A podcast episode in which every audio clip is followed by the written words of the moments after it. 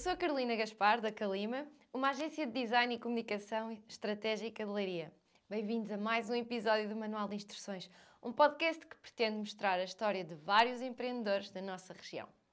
Já sabem que é importante para nós o vosso apoio, por isso peço-vos que deixem muitos gostos, estrelinhas, classificações, tudo isso, para que consigamos chegar a mais pessoas.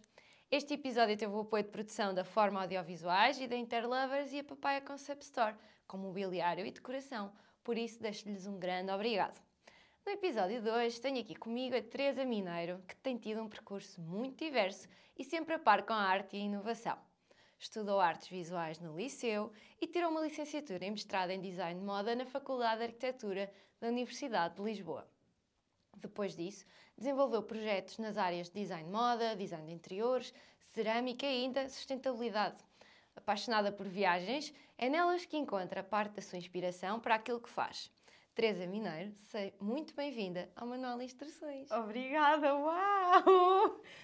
Já disseste metade da minha vida aí. Tudo, foi tudo investigado. Uau, que fixe! Obrigada por estares aqui connosco hoje. Uh, nós, para começarmos, fazemos sempre aqui umas questõezinhas. Tens que responder muito rápido, ok? okay. Então, um, uma página de Instagram, de Instagram que vês todos os dias. Uh, a Yaknina, isto é um nome estranho, é uma miúda russa que esteve a viver em Portugal, tem uma filhinha pequenina e anda sempre numa vida super tranquila, a passear pelo mundo. Ela neste momento está no México e eu vi o crescimento dela, é super engraçado. Eu, eu não sei como é que se escreve. Pronto, é assim um, um nome. Nós depois pomos ah, o, o link, sim. sim, sim. é melhor. uma memória de infância. Ah, uma memória de infância. Estar uh, escondida no meu quarto por baixo de imensos balões coloridos Uh, o meu namorado diz que isto não é uma memória, que deve ser uma coisa qualquer que eu apanhei num filme, mas eu tenho a certeza que estava lá debaixo dos balões todos para Aquilo pegar aconteceu. um susto ao meu pai. A minha mãe correu com os balões todos e eu devia ter tipo 3 ou 4 anos. Daí a dúvida dele, tipo, hum, lembras-te ou não? É verdade ou não? eu digo que é verdade. Palavra preferida? Ai, palavra preferida. Se me perguntasses que eu mais odiava, eu conseguia te dizer. Não, mas aqui é a preferida. preferida. uh, Baba Ganoush. Ok. e o que é que te inspira? O mundo. Boa. Fácil. Então, vamos começar pelo princípio. Sempre soubeste que querias ser designer de moda ou que querias ser decoradora? Como é que isto aconteceu? Como é que isto tudo começou? Então, a minha prima mais velha, que era o meu ídolo, eu devia ter uns 3, 4 anos e ela devia ter uns 8 ou 9, adorava encher-me de tralhas que encontrava lá em casa, desde papel celofã, lenços, pá, imensos materiais da escola e, e fazíamos passagens de modelos. E era eu e os meus irmãos, os modelos, e ela fazia coisas super loucas. E eu, ela era meu ídolo, e então eu queria ser tudo o que ela queria ser também. E ela dizia que queria ser designer de moda, portanto, a mini Teresa também queria ser designer de moda. a verdade é que a minha prima depois acabou por estudar design gráfico e eu, desde os 3, 4 anos, que, na altura dizia que queria ser estilista, que era, ah, a, palavra, que era a palavra que se usava. pegava na altura, exato, pronto. Uh, e a verdade é que nunca, no meu percurso todo até à faculdade, aliás, só houve uma altura no liceu em que me questionei porque tinha muita pressão para ir para a arquitetura, mas nunca pensei noutra coisa. Foi é super consistente aquilo, a minha ideologia sobre o que eu queria fazer da minha vida. E portanto foste para design de moda. Aham. Fizeste um mestrado. Certo. E depois? Como é que, como é que se é designer de moda em Portugal? Um... Como é que foi aí esse? Então, eu fiz, o, eu fiz o mestrado porque não me sentia preparada para entrar no mundo do trabalho. Pronto, eu não, não me sentia de todo preparada a nível técnico, a nível profissional, pensava que não tinha skill nenhuma para nada. Uh, e então entrei no mestrado e foi um bocadinho uma decepção, porque era mais do mesmo. E aí decidi fazer um estágio profissional, profissional ou curricular, curricular. Sim. Porque ainda estava associado ao mestrado, um, na, em Antuérpia, na Bélgica. E, e senti então aí que estava super preparada já para trabalhar numa empresa e tudo mais. Uma empresa? Foste mesmo para uma empresa? Foi para uma empresa, sim, que se chama Andy Master. uh, em Antuérpia e fiz Semana da Moda de Paris, etc, etc, etc. Ou seja, estive envolvida em todos os componentes de uma, de uma marca a sério de design de moda. Só que esta marca era mesmo já de topo. Uh, e quando voltei para Portugal, cá nós não temos marcas assim, temos as que fazem moda Lisboa, o, o Portugal Fashion, mas nada tem a saída que uma marca deste género tem, nem a exposição, nem o nível de vendas, etc. Uh, então, quando voltei para Portugal, curiosamente, uh, já tinha uma espécie de uma oferta de trabalho aqui em Leiria. Um, para mim foi perfeito, porque eu já estava farta de estar em Lisboa, estive longe do meu namorado imenso tempo, uh, e, e, era aqui que ele estava, em Leiria, e portanto pensei, bem, vou, vou aceitar, vou aceitar este trabalho. E, pá, e foi muito diferente daquilo que eu, que eu imaginei. Também vinhas de um andamento, não é? Sim, de um, e, e, de uma marca que tinha uma história já desde os anos 80, que já estava estabelecida há imenso tempo, portanto teve imensa margem para errar, para se reerguer, para se reinventar, uh, e já estava, todos os métodos já estavam todos muito estabelecidos, enquanto que pá, qualquer marca portuguesa que seja mais ou menos nova ainda tem um caminho longo para percorrer e para aprender, não é? Pois. Então estiveste nessa empresa aqui em Leiria? Sim, sim, durante um, dois anos, quase, acho eu. Um, também fiz imensas coisas e aprendi a fazer uh, por mim mesma. Eu nunca tinha. Já sabia assim algumas coisas de Photoshop, Illustrator, uh, mas aprendi a fazer uh, prints, um, padrões. Sim uh, em, digitalmente e adorei, porque é uma coisa super gira. Apesar de que desde então fiz muito pouco, mas adorava voltar a fazer. É super giro ver o, tudo a ser o teu impresso, resultado. O, o pano a ser impresso ao mesmo tempo e sair, começava logo a mexer naquilo, é super giro. Uh, e aprendi imensas, imensas coisas também. Mas depois. Seguiste outro caminho? Sim. que foi? que foi o meu namorado e um amigo nosso abriram um hostel aqui em Leiria que e toda a gente de ajuda, que é o Atlas, uh, e eles precisavam de ajuda com a decoração, eles não faziam ideia, eles só sabiam que precisavam de camas e de umas casas bem mais ou menos arranjadas e tal. Mas, ah, esse era o conceito que eles pensavam que precisavam. Uh, pois, e okay. era o que é necessário, não é? Para uma pessoa dormir precisa de uma cama, os beliches, etc. Uh, e então pediram para eu, para eu os ir ajudar e, e assim foi. E a verdade é que eu acabei por não só ajudá-los com a decoração, que era uma coisa que eu só tinha feito em minha casa, na verdade, uh, com um budget muito, muito, muito apertadinho. Um, e adorei, e, mesmo, e, e, e, por causa de ter deixado outro trabalho para trás, uh, comecei a fazer tudo e mais alguma coisa lá, ajudá-los, porque pá, eram os meus amigos, meu namorado, queria dar aquele que apoio inicial. Eu até limpei quartos, salas, casas de banho, tipo, servi cervejas, tudo e mais alguma coisa. Pronto, depois chegou a um ponto que foi tipo, ok, já, já chega. chega. já sabes fazer isto tudo, fixe, porque eu acho que devemos aprender com um bocadinho de tudo. Uh, pronto. E então aí continuei só a ajudá-los a melhorar sempre a parte de, um, visual do E com isso o Atlas transformou-se num espaço de referência, não é? Aqui em Leiria. Parece... Toda a gente conhece o Atlas. sim. Toda... Eu pelo menos pensava que, que, tinha sido tudo... Quando tinha sido pensado já, já era para ser tipo uma referência destas, mas não. acabou por ser a casa aqui de muita... Não. da comunidade criativa aqui de Leiria. Sim, mas não foi de todo pensado. Então, e achas que o, que o Atlas foi a tua tela em branco? Para tu dares asas à, à tua criatividade? A nível de interiores, sem dúvida.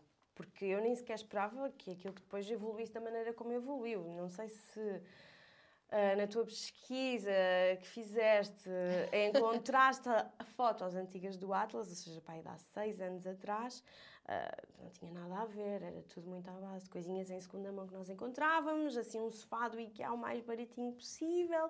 Uh, claro que já se notava muito o meu gosto pela cor e, e por coisas que vêm de todo o mundo, coisas étnicas e assim, mas com o budget que nós tínhamos, um, era difícil inicialmente conseguir já um, um resultado final fixe. Uh, mas com a possibilidade de manter ao lado deles e, e manter-me durante a evolução deles a continuar a aperfeiçoar um, ali todos os pormenorzinhos possíveis. E a verdade é que também um espaço vai degradando, não é? Com o uso e tudo.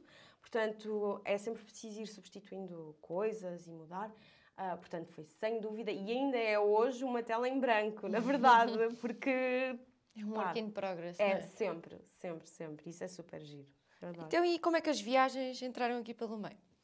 Então, eu sempre gostei de viajar uh, e mesmo já durante a faculdade, porque antes também não, tinha, não fazia esses exercícios de, de ir buscar inspiração, mood boards, etc. Uh, ah, mas a partir daí, e eu já viajava com os meus pais e, e comecei a namorar durante a faculdade, por isso também com, com o Luís, meu namorado, já íamos fazendo algumas viagens. Um, e então sempre que eu voltava sentia que trazia alguma coisa comigo. Um, é, é, incrível. tipo, eu começo a pensar nisso e começam a vir imensas, imensas Ainda imagens depois do cabeça. ano, não é? Sim. uh, e então a verdade é que comecei cada vez mais a utilizar tudo aquilo, todas as hum, referências visuais uh, que me ficavam gravadas na memória das minhas viagens e tornou-se mais fácil para mim começar a utilizá-las no meu trabalho tipo quase direto. Um, e então, pá, nós também fomos crescendo, não é? Claro. Também éramos novinhos quando o Atlas começou. Um, e, e, começámos a conseguir viajar para mais longe e mais longe e ter férias mais longas. Uh, pá, se eu pudesse, eu estava sempre a viajar, não fazia mais nada. De vez em quando ia fazendo uns trabalhinhos aqui e ali, mas, mas era o que eu adorava fazer. E, pá, e agora, neste momento, quando viajo, fa faço de uma forma uh, mais consciente de que tudo pode ser uh, uma inspiração. Sim, porque antigamente era muito mais. ficava no meu subconsciente. Quando eu voltava, começava a desenhar ou começava a compor alguma coisa e assim, ah, olha, pois realmente esta ideia vem de um vaso que eu vi num museu, não sei onde. Realmente, pois, olha, giro. Agora não, agora eu vejo o vaso no museu e eu sei, olha, ok, isto aqui vai ser mega inspiração, documento logo fica registado claro. e já faço a coisa de uma maneira mais, mais consciente. Então e a sustentabilidade? Porque entretanto, seguir a Teresa no Instagram vê que ela entretanto acabou por uh, enverdar aqui para, para a moda sustentável, não é? Uhum. Então, basicamente, uh, eu depois desse trabalho que tive, quando voltei para Portugal, do meu, do meu estágio, uh, pá, cheguei a um ponto que comecei a pensar assim, todas as marcas, ou a maior parte das marcas, isto era em 2013, 14, 15, por volta desses anos. Uh, e não, e nesse, nessa altura ainda não havia aquela consciência de que realmente sustentabilidade, em, todo, em todos os aspectos da, da nossa vida, uh, que, de, que, devemos, devemos ter, ter sempre a sustentabilidade em mente, não é? Para não criarmos tanto impacto ambiental. Pronto. Um, mas a verdade é que nessa altura eu senti que o que a maior parte das marcas estavam a fazer, não só a marca onde eu estava, porque, porque todas funcionavam dessa maneira, todas as marcas de, de pronto moda ou ready to wear, pronto, um, que lançam as coleções diretamente para vender. Uh, lançam com estoques uh, grandes que muitas vezes por falhas de, de contagem ou comunicação uh, ficam, tipo, o estoque fica parado. Uh, os materiais vêm muitas vezes da China. A uh, maior parte das vezes, porque para nós conseguimos roupas baratas, também não podemos ir buscar uh, tecidos e materiais que deem muito trabalho a produzir. Portanto, normalmente é poliéster, são, são materiais que vêm, vêm do petróleo.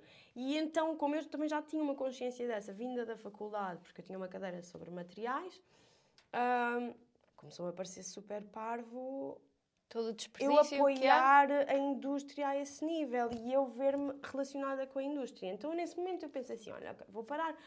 Comecei a fazer o Atlas, vou começar a ser designer de interiores, não quero mais saber de moda. Mas a verdade é que foi a minha vida inteira a querer ser designer de moda ou a querer trabalhar com moda de alguma maneira. Um, e então, foi em 2000 17 ou 18 que fiz assim a minha primeira viagem com o Luís e começámos a tirar umas fotos. Depois eu comecei a pensar, pá, estou vestida só de calções, assim, com os calções velhos, não sei o quê, eu tenho que vestir melhor para tirarmos umas fotos mais giras. Depois a verdade é que comecei a pensar assim: bem, ok, se eu quiser fazer disto alguma coisa com pés e cabeça, eu não posso ir à Zara comprar roupa nova, sempre podemos tirar fotos novas, isto não é sustentável. E eu não quero apoiar a moda desta maneira. E então a forma que eu encontrei de, de continuar envolvida com o mundo da moda uh, e neste momento tudo, e, e, manter tudo é? exatamente um, foi a abordagem pela, pela através da sustentabilidade que foi uh, encontrei marcas que utilizam materiais mais sustentáveis, sustentáveis. Eu não digo que sejam marcas 100% sustentáveis, porque se calhar também é uma, uma, utopia quase. Sim, mas... eu acho que isso não existe. Uh, no entanto, são marcas muito mais conscientes, que utilizam materiais ou reciclados ou que causem pouco impacto ambiental, que sejam eticamente produzidos, desde o início de, de, de semear a semente, tipo do algodão, por exemplo, até a afiação, a tecelagem, quem está envolvido no processo da costura do, do, das roupas em si. Ou seja, que, que tenham a certeza de que esses passos foram dados de forma ética. Um, acho que é muito mais preferível um, eu, pelo menos, com essa consciência, apoiar negócios deste género do que simplesmente ir a marcas fast fashion, comprar roupa nova. Todas as semanas ir comprar Só... uma peça nova, não é? Sim, não, não, não fazia sentido para mim. E como eu também já tinha um bocadinho deste conhecimento, aproveitei para começar a falar um bocadinho sobre isso. E as, e as pessoas gostaram. Ah, sim, Por isso é que seguem, não é? sim. Então, e voltando aqui um bocadinho a mais de leiria, não é? Uhum. Como é que tu, sendo uma criativa que. Ah, depois, entretanto, ainda fizeste, ou estás a fazer cerâmica, não é? Portanto, tu acaba, acabas por utilizar vários meios uhum. para expressar as tuas, as tuas ideias e aquilo que te vai na alma. Uh, portanto, como é que tu vês aqui a, a, a, capacidade criativa da nossa região, sendo que tradicionalmente Leiria é uma cidade de indústria, de empresários, de, não é propriamente um cluster de, de criatividade uh, do país. Achas que temos, temos evoluído muito no... Muito, muito, eu não diria. Um mas, mas sim, mas sim, mas sim, mas sim. Eu tenho sentido que, que Leiria talvez por ser uma, uma, uma cidade que está a crescer, ou seja, está a crescer em todos os níveis e é óbvio que isso também vai trazer pessoas diferentes uh, aqui para a cidade. E com essas pessoas, obviamente, que virão mais criativos. Um, e, eu, e eu sinto que antigamente, e falando com os meus amigos todos da faculdade e tal, era tipo, ah, vais voltar para a Leiria, para a província, coitada, não vais ter trabalho lá, não vais conseguir fazer nada. Sim, é verdade. Um, a verdade é que, olha, estamos entre Lisboa e o Porto, portanto, sempre que eu preciso de ir buscar algum material, o que quer que seja, e eu acho que nós, os leirienses, estão habituadíssimos a andar de carro, a fazer 150 km, é super tranquilo. Um, portanto, acho que estamos num, num, numa localização bastante estratégica. E, e acho que Leiria está com umas condições para para vivermos muito melhores do que tínhamos há, há uns anos há 10 atrás. Anos? Sim, quando há 10 anos. Quando foste para a universidade, por exemplo? Sim, sim, sim, sim. Não, há 10 anos a verdade é que eu estava meio há na universidade. Não. Eu já estava meio na universidade e meio a viver em Leiria. E posso dizer que as condições para viver em Leiria não, não tinham nada a ver com, com, com o que hoje temos. E, e a verdade é que isto depois vem trazer pá, como, como traz pessoas de todo o género, de todas as idades. Eu hoje em dia, tipo, falo com pessoas criativos, podem ter mais de 20 ou 30 anos do que eu e de repente tenho, pá, miúdos que não são miúdos, são jovens adultos, obviamente, que eu vejo tipo, uau, esta pessoa está a fazer um trabalho tão fixe, nós temos de fazer aqui qualquer coisa acontecer. É, é muito agir, é muito agir. E acho que há muitas pessoas que, que sentem que, que leiria como é que eu ia dizer? Não lhes proporciona. Eu acho que sim, eu acho que se calhar é isto. Proporciona um ambiente tranquilo para que a criatividade possa fluir. Um, não digo facilmente, mas de uma forma tranquila. nunca, é, é, não, nunca é fácil ter nunca é ideias. É fácil. Dá não. sempre trabalho, né? Mas... Yeah. Mas eu acho que estando num, num sítio, tipo uma cidade Eu não sei, sinceramente, porque eu nunca vivi assim numa cidade louca, mas já, apesar de já ter viajado muito, mas eu acho que não me conseguia concentrar, por mais uh, inputs visuais que tu tivesses e exposições e tudo mais, acho que me sentia muito mais bloqueada, se calhar por ter demasiada informação à minha volta. E Leiria tem QB. então, e em relação ao, ao, design português, o que é que achas, uh, o que é que achas que nos falta? Se são os nossos designers, se são a nossa capacidade de comunicar lá para fora, para sermos conhecidos pelo design português. Como, são, por, como é, por exemplo, o design italiano, uhum. o design escandinavo. Falta-nos identidade. Um, tu, Olha, enquanto pessoa da área, qual é a tua opinião? Pergunta.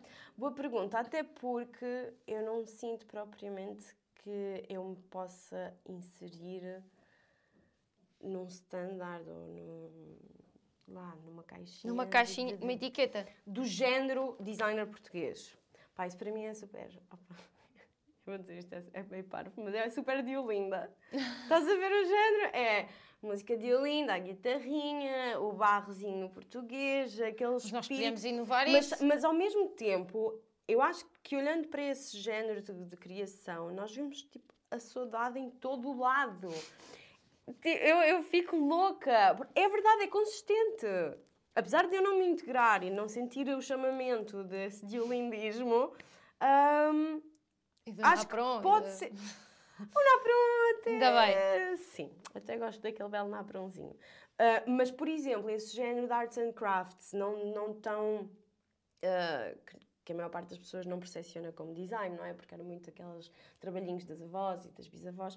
Pá, para mim isso é fenomenal e acho que é uma coisa que deve ser mantida. E nós temos muita, muitas formas de artesanato em Portugal que se estão a perder.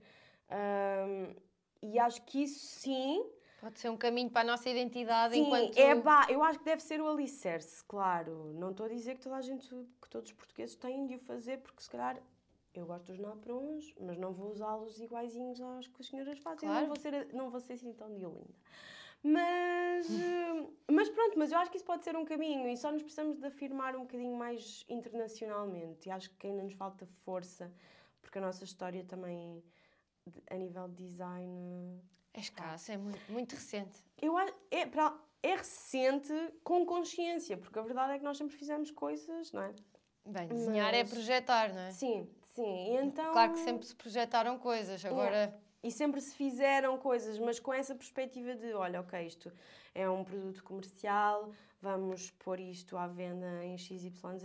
Uh, acho que português ainda, os portugueses ainda têm tipo, de se afirmar mais ao nível económico, se calhar.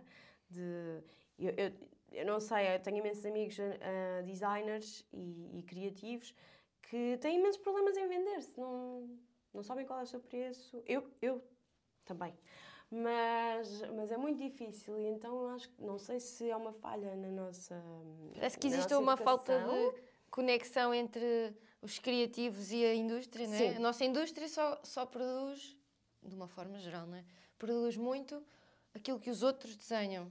Os sim, sim. Americanos, Exatamente. os é? E parece que tu, como portuguesa, não tens hipótese no, no, nessa indústria. É tipo, epá, podem mandar aqui fazer só um par assim, de sapatos para eu vender ali, depois vamos ver, posso mandar fazer 20. É tipo, não, menina, nós estamos a produzir para os Estados Unidos, eles fazem os milhões. é, Faz-nos sentir assim um bocadinho pequenos, eu acho, é um bocadinho difícil. No entanto, eu acho que as pessoas é um começam caminho. a mudar. É um mesmo, mesmo dentro da indústria, claro, pronto, os preços vão ser mais altos, as quantidades são mais pequenas, mas eu acho que, que há um caminho a seguir e que é possível uh, encontrarmos um equilíbrio. Mas a verdade é que eu acho que pode muito vir da nossa educação esse facto de, ok, queres ser artista, faz o que tu quiseres, tens a liberdade total, o mundo é a tua ostra, mas depois quando chega a parte de vender, é tipo, ah, nós não te vamos ajudar com isso, depois tu fazes o teu preço.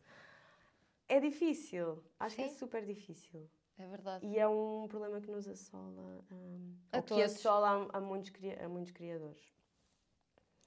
Então, e se não fizesses aquilo que fazes hoje, que profissão é que gostarias de ter? Cabeleireira! É sério? Se calhar. Penteavas as tuas Barbies? Cabeleireira, maquiadora, as minhas Barbies e a mim mesma. Ah, sim, cortava muito os meus cabelos, sempre pintei o meu cabelo. Aliás, eu dizia quando era criança, queria ser estilista, mas havia sempre ali um plano B, que era cabeleireira, e muitas vezes, opa, eu encontrei um papel qualquer da escola que era cabeleireira porque quero ter o cabelo azul. Era uma coisa assim, porque tipo, eu pensava, ninguém vai fazer isto, vou ter de ser eu a fazer. Ah, sim, também se realizou um bocadinho, não é? Como É verdade. ver. Ahm, mas acho que podia ir, por, em verdade, por uma parte mais criativa, se calhar também trabalhar em produções de moda e coisas desse género. Acho que também, também era uma coisa que eu gostava de saber. Quem sabe? Pá, sim, já pensei, a verdade é que eu já pensei nisso. Tens tantos anos pela frente. A verdade- sabe, não é? E, e, e corto cabelo às minhas amigas e pinto, pá, quem quiser, mas de uma maneira muito pouco profissional. Ok. Ninguém ficou insatisfeito, Carolina, Isso é, isso é que interessa. Isso é que Sim, interessa. isso é que interessa. Então, que conselho, só para começarmos aqui a, a fechar, que conselho é que darias à, à Teresa, quer muito ir para design e a família insistia em ir para, para a arquitetura? Só um bocadinho. Ah, ok. Mas pronto, Mas sim, que sim. conselho é que darias à, à Teresa dessa idade? Que ela ali Olha. acabada de sair do. Dessa liceu? idade, entrar em. Isso já era um bocadinho tarde demais. Eu ia à Teresa do nono ano, É? sim, e dizia-lhe, miúda, vai já para um, para, uma, para um secundário técnico, para uma escola profissional. Ah, E começa já. E começa já, sim. Sim, sem dúvida, porque a verdade é que quando eu cheguei à universidade, ah, pá, ninguém tinha prática nenhuma de nada e eu tenho uma amiga, ah, que também é designer, ela é fantástica, que é a Tânia Nicole, que fez esse percurso, começou mais cedo e acho que isso a beneficiou imenso, porque ela chegou à universidade já com uma capacidade de costura, a nível técnico e tudo mais, que mais ninguém tinha. Vocês andaram todos a tentar compensar aquilo que ela já tinha. Ela não foi minha colega, Sim, mas, mas- mas... sim, sem dúvida, eu via o percurso dela e pensava, eu devia ter começado mais cedo. Acho que não. Pronto, claro que isto iria envolver ir ter de ir para Lisboa com 15 anos, mas eu também tinha lá os meus avós. Ah, portanto, era uma coisa que até dava para para ser feita. E acho que quando uma criança. Mas Criança, não não é é? uma coisa que se pense criança. muito, pelo menos já não se Não. pensava na altura. Não, ir não, para uma não. Soares dos Reis ou para uma António Não. Rui. Mas, mas a verdade é que eu acho que quando uma pessoa já tem aquilo- uma ideia muito fixa daquilo que quer, porque é que está de andar a, a atrasar a situação toda? Porque a verdade é que. Ah, e outra coisa, se eu pudesse, tinha começado a estagiar tipo logo quando entrei na universidade. Claro que ninguém me ia querer como estagiária, porque também não é uma prática cá em Portugal aceitar estagiários que não têm know-how nenhum. Mas, mas acho que isso é uma falha, é uma falha muito grande e, e eu teria tentado.